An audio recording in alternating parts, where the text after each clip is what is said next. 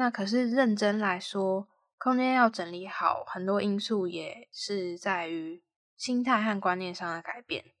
可是当我没有能力去改变心态、改变观念，我的心情是很失落的。可是在这短短的几小时内，也许我只有跟他这样一面之缘之下，我没有办法做到这些事情的时候，对我来说，我觉得这不是我想要的，或是这不是我的使命吧。嘿，你跟自己熟吗？忙碌了好一阵子，却总是忘记自己最想要什么样的生活吗？在心里找个安静的角落坐下来。给自己一杯咖啡的片刻，和最赤裸、最真实的你来场近距离交流。我是 mini，这个节目献给正在朝向理想生活模式迈进的你。欢迎你的加入，体验精准生活所带来的美好。精准美学将会带领你探究居家美学、生活模式、极简思维。每个人都是不完美的。但你认真生活的样子最美。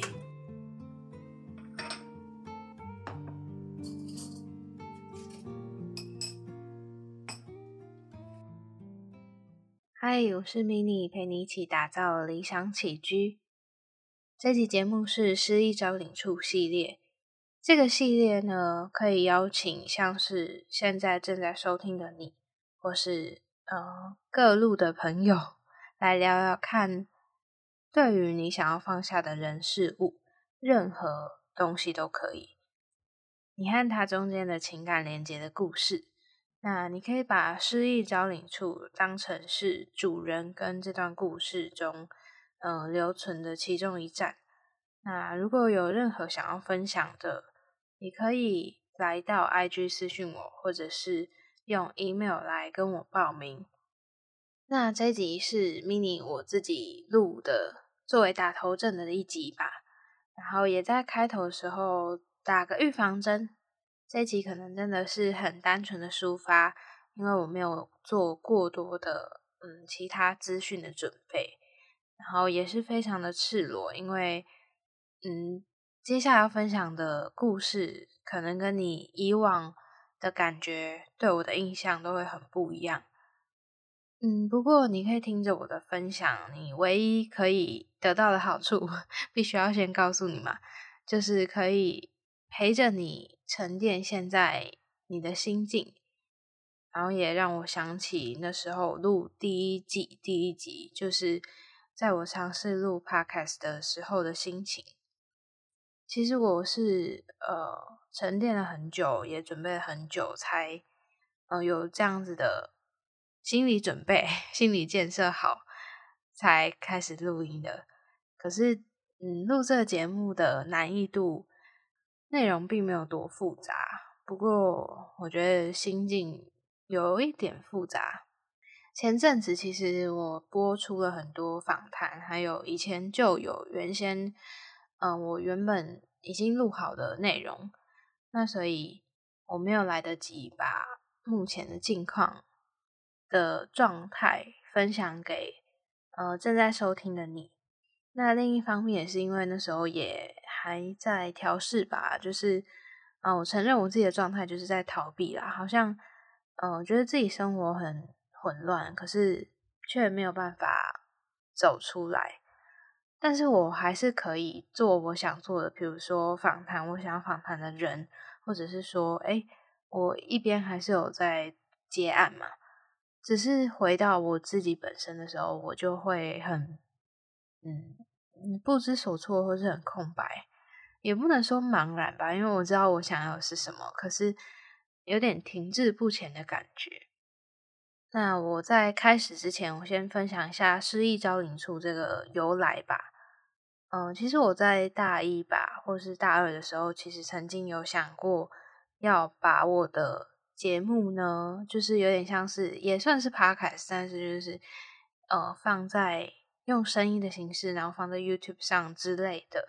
那其实我以前就很想要做这些相关的，就是把我的心情啊抒发出来等等的影片，或者说因为我懒得剪片，或者我不太喜欢录影，所以那时候其实就想要用这样的方式记录。那原因就是我自己，或者是我觉得有些人都会有一些说不出口的事情。那如果借由这个形式，或者是说，哎，借由这个节目来抒发出来的话，我觉得会是一个很好的管道。就像之前，嗯，小时候有一个故事嘛，就是他是国王的理发师，但是国王好像有长什么东西之类的，所以，嗯，他就不敢讲。那后来他真的憋了很久，他就挖了一个坑，然后把这个呃秘密都给就是。讲话填到那个坑里面，他就觉得哦舒服多了。我觉得这个节目就有点像那个坑的感觉吧。我也是在录音的时候才想起这个故事的。那我觉得，嗯，其实先前我有找一些朋友啊，准备要录这样的节目，但是一直迟迟没有机会，因为，嗯，你也知道嘛，就是我自己个性就会觉得精准美学，那这个节目定位就会是。很精准，就是呃做事作风偏利落吧。那我也不希望有一些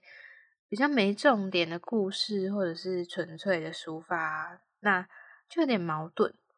可是我希望透过这个节目，还是带给人就是诶断舍离的纠结，或者是每个人不完美的一面，还有他在成长的过程的记录。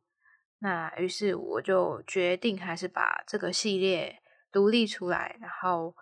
呃把这样的内容呈现出来。只是我会分门别类，所以如果没有很喜欢听的话，就可以把它当成一个故事分享或者是花絮的感觉。首先这一集就先分享我的故事，未来我可能会用比较特别的方式出现、出没在这个系列节目也说不定。那我们就开始吧。呃，我在录音的时候是大概呃十月十七号左右的半夜晚上。那其实呢，故事大概是发生在今年的五月吧。现在已经十月了嘛。当时是五月初的时候，我跟家人去澎湖，然后呃玩了一圈，蛮开心的。回到家，可是，在回到家的路上呢。那时候其实就已经有疫情爆发的一些呃事情发生了嘛，然后同时我也接到一些不是那么好的消息，这个消息跟工作比较有关，就是我先前有跟其他人一起工作，然后跟其他前辈一起接整理的到府服务的案子，就是当时我在一个声波平台上面直播。那也借由这个平台，让我更愿意的分享自己，因为我以往录节目总是还是会觉得自己有一种包袱在吧，就是会觉得自己要有一个形象的营造。那在经过这个两个月、三个月的声播的机会，就是在这上面直播的时候，嗯，我发现他们的回应，因为是直播嘛，就比较及时，然后也有点，嗯，让我。没有觉得分享这些事情是这么恐怖，或者是说我以前会觉得没必要分享，没有人想知道之类的。那后续呢，我就嗯想了很久吧，因为这件事情其实我一直以来很想讲，但是我没有想要在这么快这么嗯，我觉得没有必要，或者说可能也没有人会想要知道之类的。我本身是在大学才发现我有呃，就是注意力不集中的这个问题。那这件事情是因为这些故事一直以来，然后呃，我决定想要把这个状况分享出来。可是有点尴尬就是，我现在还没有真的跟这样的状况共存，然后相处的很好。那有时候想到，其实会蛮容易想要哭的，或者说。就不知道怎么办吧。然后，嗯，我目前要讲的这些内容，其实我还是有稍微列点下来，我要讲什么。那，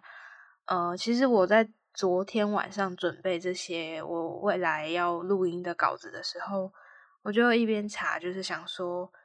嗯，我到底要怎么去解决，然后怎么样跟这件事共存，这个想法后续我觉得比较讽刺的就是，我在搜寻的当下，其实我是没有耐心可以把我搜寻到的一些 Google 上的网址文章看完。那嗯，这部分我就先跳过，等一下在节目的后面一点，我再多分享一些有关于我注意力不集中的这个故事。那自从五月到现在的这段时间，其实我在刚开始的时候，因为疫情嘛，然后都待在家。其实有些人是还是要工作，所以不得已要出门。那当时其实我并没有到害怕，可是我会有一种感觉是，反正我没有必要，我就不用出门。然后也就是呃，把我想要做的事情做完，然后我就从头到尾一直待在电脑前面。那因为当时健身房后续也不太能去了，所以我也失去一个呃去健身房运动，然后让我抒发的机会。那更不用说，就是其实我自从开始做我的节目之后，我不是很喜欢跟别人主动的聊天打交道吧，也不是说不喜欢，但是我当时就没有想要跟别人太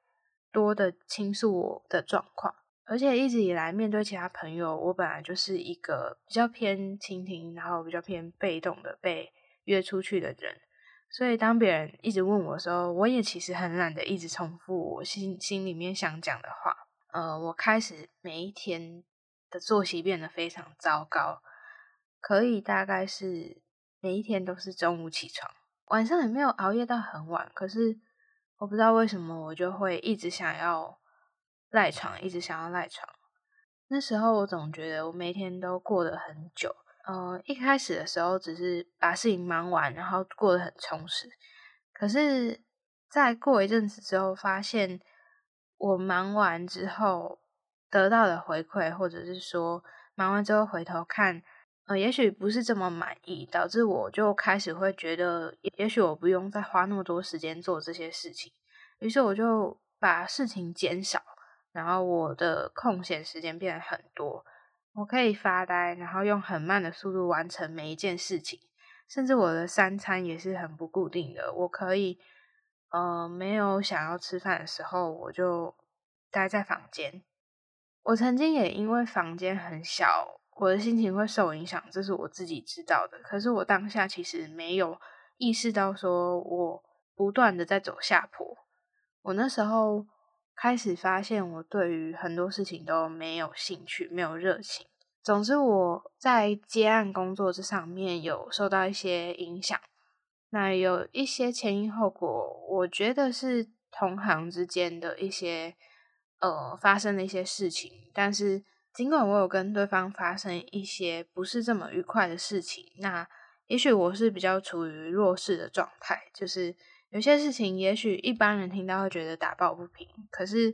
我也选择不要花太多力气去理会这件事情，因为，呃，我觉得在过多的去处理啊，只会让自己不开心而已。再来的话是，嗯，社会上真的算是蛮现实的吧，所以，嗯，如果说也许刚开始或者是表面上的和谐。都不太能代表是真正的和谐，因为我有跟不同的整理师合作的经验，所以呃，也请大家不要去猜想说大概是哪一位整理师跟我之间有不愉快的事情。最根本来说的话，我还是很感谢每一位愿意跟我合作，然后呃，也许是给我机会学习，或者是有机会跟我一起工作的整理师们。那我觉得用这样子比较好的信念去看待这件事情，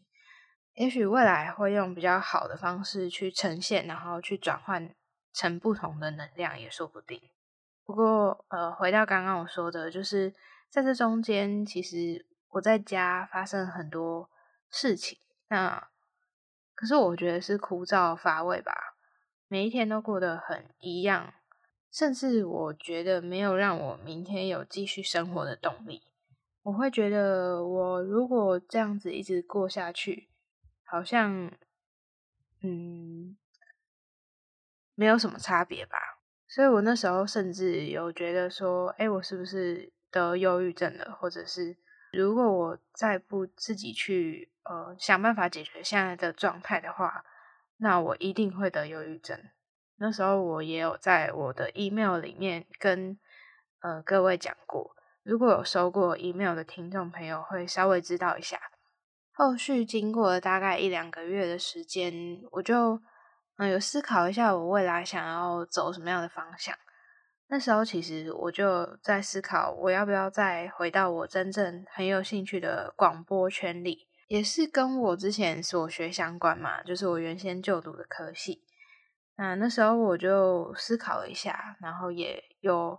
稍微就是嗯尝试面试了几个工作，但是在我心里，我一直觉得这些不会是我想要的选择，我只是会觉得这是一个暂时的想法，但是我好像没有打从心里真的很喜欢这些事情，所以开始就会觉得呃，即便我真的收到一些 offer。我就后续还是因为一些，嗯，详细知道一些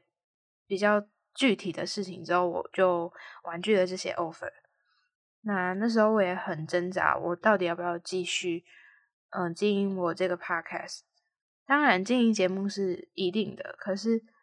我要不要继续用这样子的身份呢？我那时候就很挣扎吧，因为其实一直以来我。觉得面对到过往就是接触到的比较典型的客户啊，或者说，呃，以目前台湾的环境来说，我觉得要以整理师全职的身份发展下去，嗯，它是一个没有办法非常长久的一件事情。那我暂时也不想要多讲为什么。这个可能是实际做过，或者是说对这个领域比较了解的人才会略知一二啦。那后续我开始就过着几乎不出门也不会怎么样的日子，然后我就很少听 podcast，甚至我慢慢开始呃不太听以往，比如说自我提升啊、访谈类的节目，它比较容易会。吃掉我很多的专注力或者是精神，那这也不是原因。可是我发现我开始想要听的是静下来，然后偏闲聊类的，例如是呃徐玉的切入点这个节目，他很常会善用就是生活的一些时事，然后很轻描淡写的聊着他对于生活一些议题的见解，或者是他自己抒发他自己的心情。我也有发觉，就是如果我想要过我自己想要的生活，那么呃，没有收入，或者是说收入不足够这件事情，对我来说可能非常的重要。那因为过去的状态，我自己是没有针对钱上面有不安全感或者是匮乏，但是在那个时间点，我就会突然觉得，如果呃长久以来我没有收入，那绝对是不行的嘛，所以我发觉这个是我以前完全没有发觉的一件事情吧。在后续也是因为一些因缘际会之下，所以我就有一些剪辑后置 podcast 的一些机会。那我原先其实本来就有在做，只是比较低调一点吧。我也没有很大肆的跟大家说，哦，我其实有在接这样子的案子。然后呃，我发觉其实。就刚好吧，在这个时间点，就也接到了蛮多不同的 podcast 的剪辑的机会。那有些是原先就有合作的，反而这样子一路以来，podcast 剪辑占了我绝大部分的生活。如果说是工作的时候，其他时间的话，我也开始就是尝试在 IG 上面发文，因为我以前总是会有点完美主义，或者是。不太擅长，会花太多时间在上面，所以我也是大概在呃今年的六月才发布跟节目相关的贴文啊，或者是我自己的心境分享等等的。那过去这样的时间以来，我一直很挣扎，会觉得，嗯，其实，在这样子的状态下，我一直去推崇整理，或者是说我用整理师这个身份。去写文章啊，或者去经营我的节目啊，或者是嗯对外去以这样的形象去沟通的时候，我发现我会绑手绑脚的，因为其实我觉得认真来讲的话，我喜欢 podcast 没错，但是嗯，我并不会把自己定位在我只能成为一位整理师，然后我在嗯，比如说。制作 podcast，或者是协助人家剪辑，或者呃，有些人他们的节目定位需要我的协助，在这个过程中，我其实也又回到以前曾经在电台里面的那种感觉，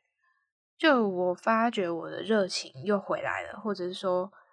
嗯，我觉得这件事情对我来说也是很有成就感，甚至大过于我以往在接案的过程，因为。接案的过程，坦白说，蛮多人都会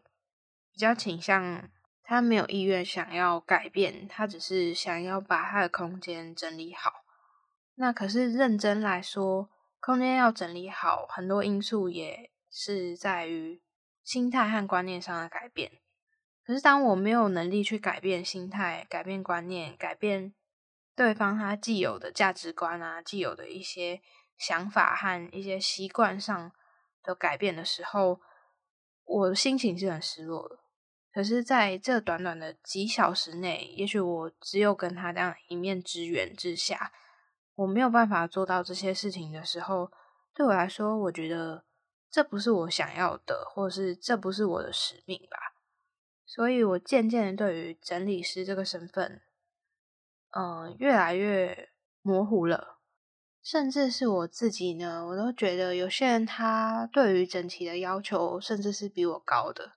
我觉得普遍来说，不管你是不是整理师，只要讲到整理，它本身就是包含一些美感，包含一些规律存在。那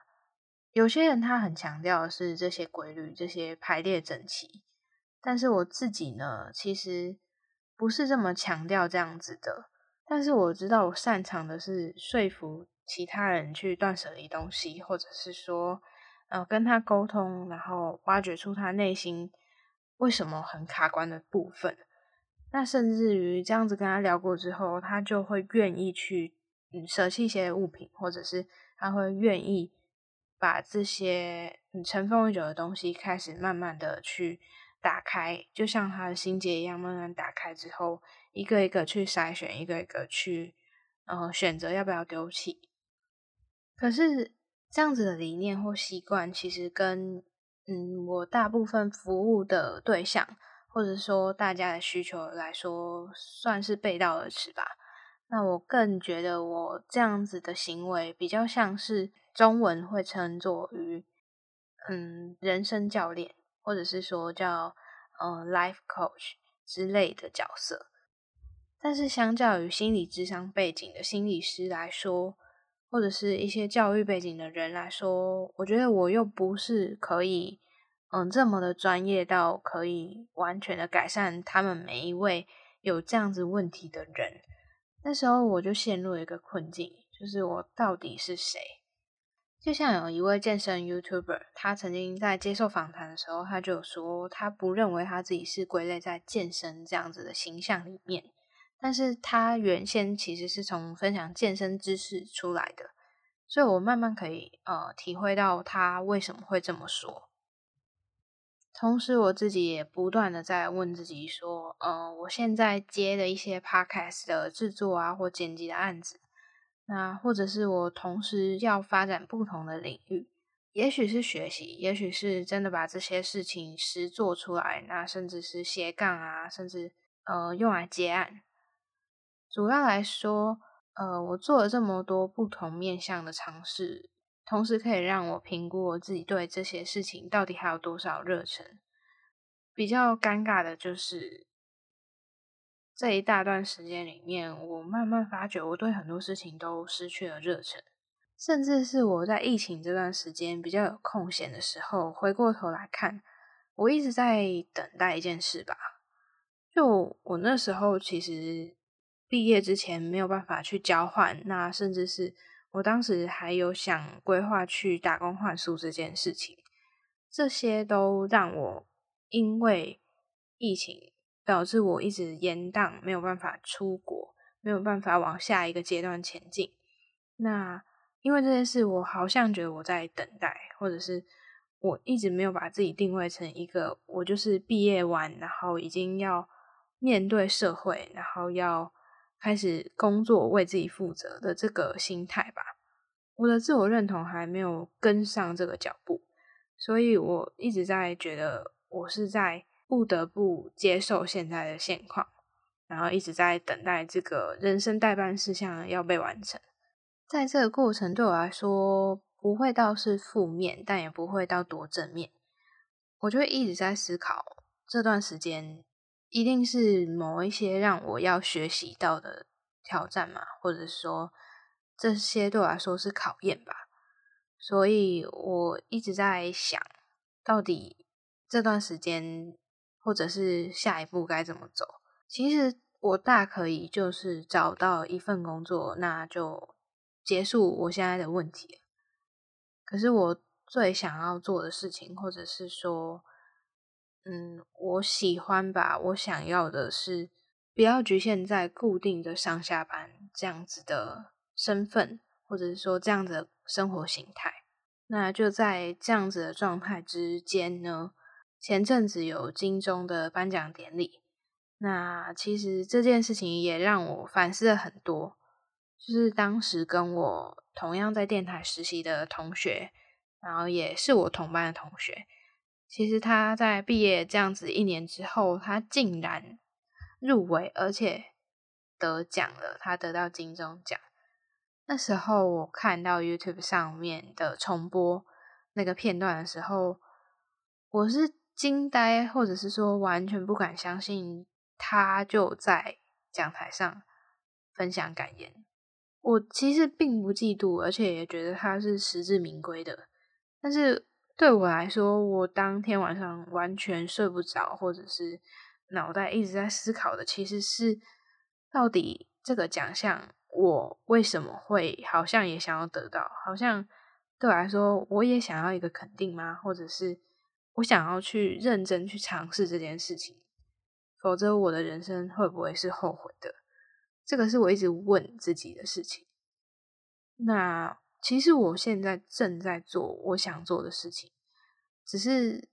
呃，它不会是在既有我们想象的电台里面做。可是他一样是把我的声音去传播到，呃，能够传播到更远的地方，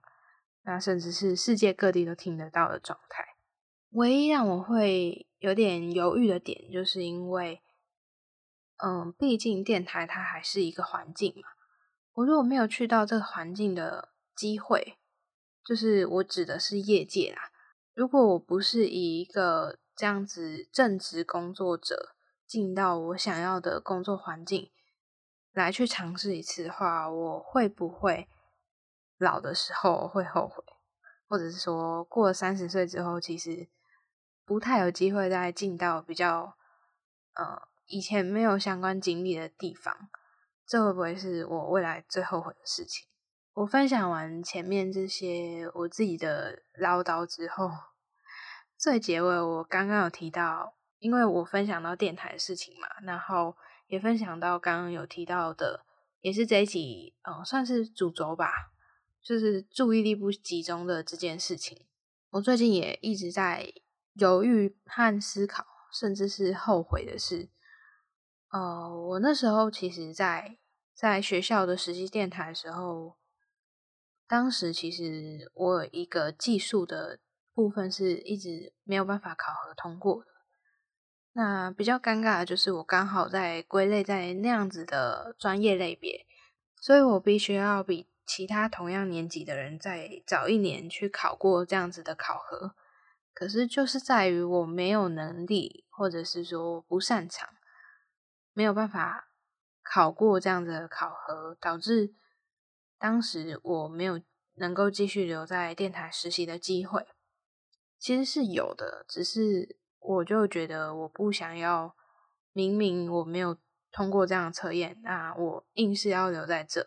即便是透过关系，或者是即便呃是我这样子去请求而来的吧。所以当时我也没有要把握也许我可以继续接受挽留的状态下。其实这件事情对我来说的影响和打击也很大。那时候我就跟我大学同学聊天，或者是呃分享心情的时候，我就有提到我的状况。那他就觉得，他觉得我注意力不集中的问题，或者是说他觉得我种种的状态都导向，其实我注意力不集中。那我一开始其实没有觉得怎么样，因为这件事情其实跟着我很久了。我的成绩其实一直以来都没有到多差，我一直以来都是一个很乖的学生。但是以往我时常被老师觉得我喜欢发呆，或者是同学都会看到我在发呆，那等我回过神才说：“哦，你刚刚在发呆。”那甚至是。在我记忆以来，如果说是以前读书时期，从高中以前吧，甚至大学也有，我其实没有办法记得我在上课里面，我有专心上完一堂课的经验。嗯，你可能也会觉得你没有这样的经验，但是对我来说，要我专心的去呃投注在一件事情上面，对我来说是很痛苦的，尤其是。呃，我小时候家里住在比较嘈杂的环境，我是没有办法读书的。然后我也时常是容易受到很多声音干扰。那我也尤其是容易在上课的时候分心吧。而且我甚至没有办法忍受一些很吵杂或者是突然走进来的人，我都会一定要去看他一眼。那。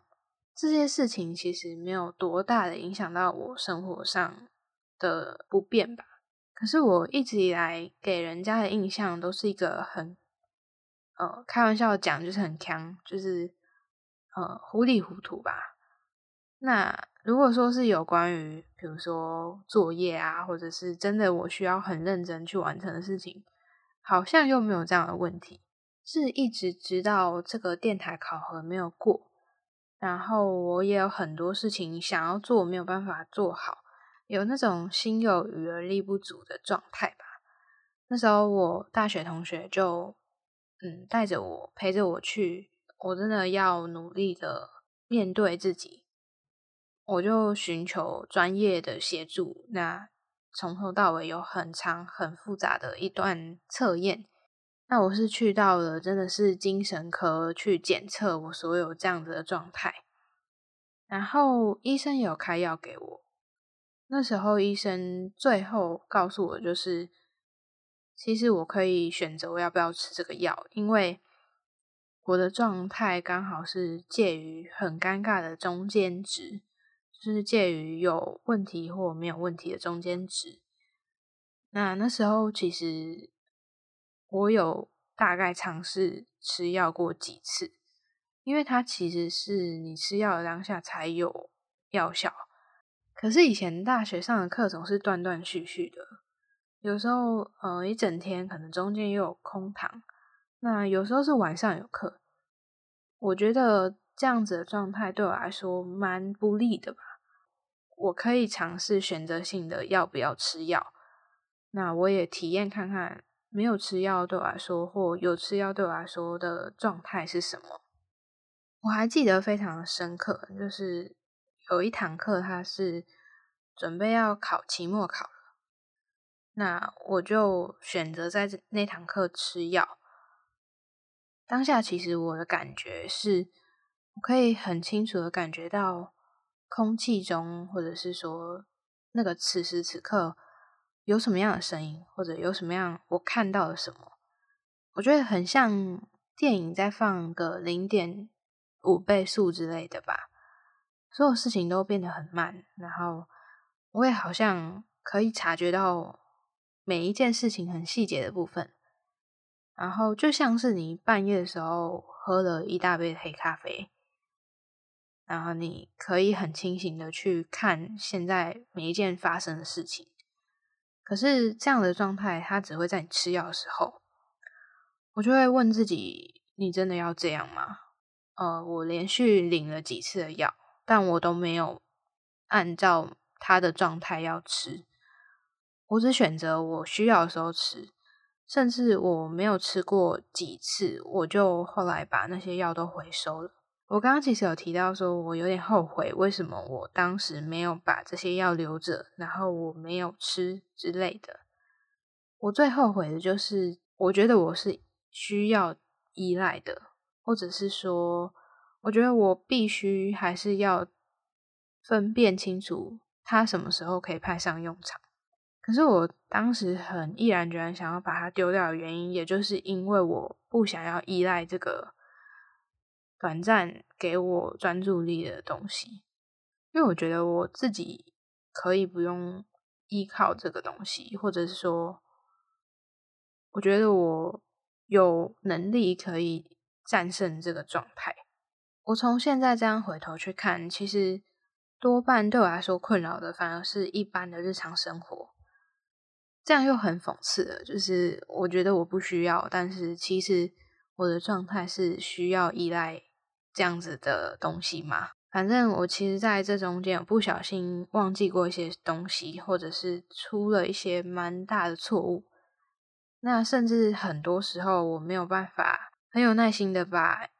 一段文字看完，或者是一本书，对我来说看书也很痛苦。我说的看书很痛苦，是指我没有办法连续的看完，我一定会看一看，然后又回过头去看。甚至是我看很多文章，我都要从最后面看到前面。我也不知道该怎么说，我这样子的状态，我一直在尝试跟这样的状态相处，甚至是有时候想起来会觉得有点委屈。可是我觉得它并不会是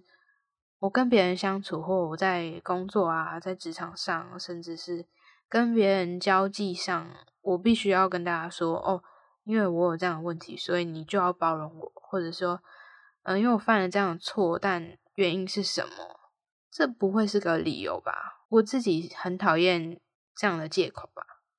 虽然说有些人他有什么精神上的障碍，导致他可能，嗯，在犯了一些罪，他是可以被减刑的，或者是说，大家都会有义务要去包容这样的人。可是我不想成为这样子的麻烦吧？我觉得对我来说，内心是这样子。后来我在今年的年初的时候，我看一部剧，就其实很久以前啊，叫《后羿弃兵》。那里面的主角就是透过吃了那种镇定的药，帮助他在嗯上场的时候、比赛的时候可以很专注。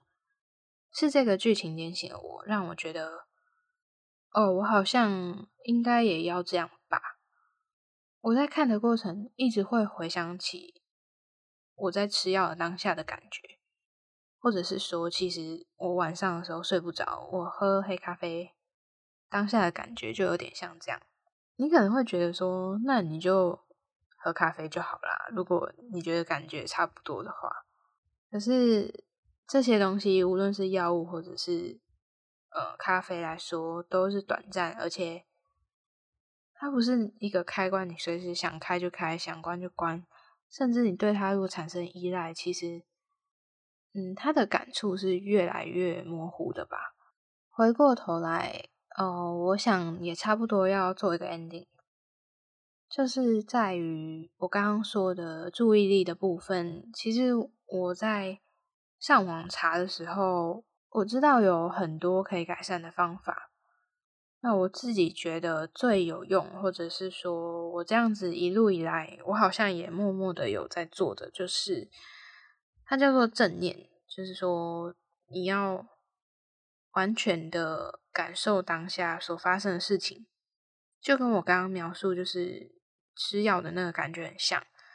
好像当下每一个感触你都可以感觉到。甚至是你会觉得时间好像慢了零点五倍那种感觉吧。我会一直一直在思考，或者是一直一直提醒自己说，呃，我当下要做什么事情，当下的感觉是什么，甚至是有些事情要提早准备好，提早预想到，也许那天会遇到什么状况。其实对我来说。我还是很困扰，我还有另外一个困扰的点，就是因为毕竟我在节目里面常常强调，我觉得我不喜欢拖泥带水，我不喜欢呃事情模棱两可，或者是呃太复杂吧。毕竟我喜欢简单，然后喜欢更有意识的生活。可是如果今天我就是受这些事情所扰，我受这些所困。我虽然有把我克服这些状态的成长历程，或者是进步的状态一路分享上来，但是我总是会还是有个声音，觉得自己到底有没有够格分享这些内容啊？毕竟在分享自我成长类别的内容这么多，而且我也不是一个主要会一直分享这样内容的人，我其实算是。我喜欢吸收，喜欢学，可是我觉得我我没有实践的透彻到，我觉得我是一个可以教人的人，所以每次在这段时间，我就会卡在这个想法，嗯，想着想着，我有时候顿时就会觉得自己没有什么价值可言那种感觉吧。虽然我做这个节目也收到很多人的回馈，就是他因为这个节目而改变，或者说他因为这个节目接受自己不美好的样子。讲到这里，结论就是我会再把自己更真实，或者是说更没有包袱的样子放在这上面吧。虽然有可能有些人会觉得很崩坏。嗯，那节目就到这边告一段落。其实中间我脱稿演出了很多，然后我觉得我剪辑的时候可能会蛮花时间、蛮复杂、蛮累的吧。不过我也不会太过于修饰这一集的内容。嗯，如果你也有注意力相关的问题，我先很谢谢你听到现在。对我来说，其实。听这件事情是最不耗力气，然后最能够呃让我专注的其中一个管道吧。那如果你也有相关的问题，或者你也有想要跟我说的话，都可以寄信，在我的资讯栏里面都可以看得到。寄信或者是到 IG 去跟我聊天。嗯，这一集的分享就到这里，下一集见，拜拜。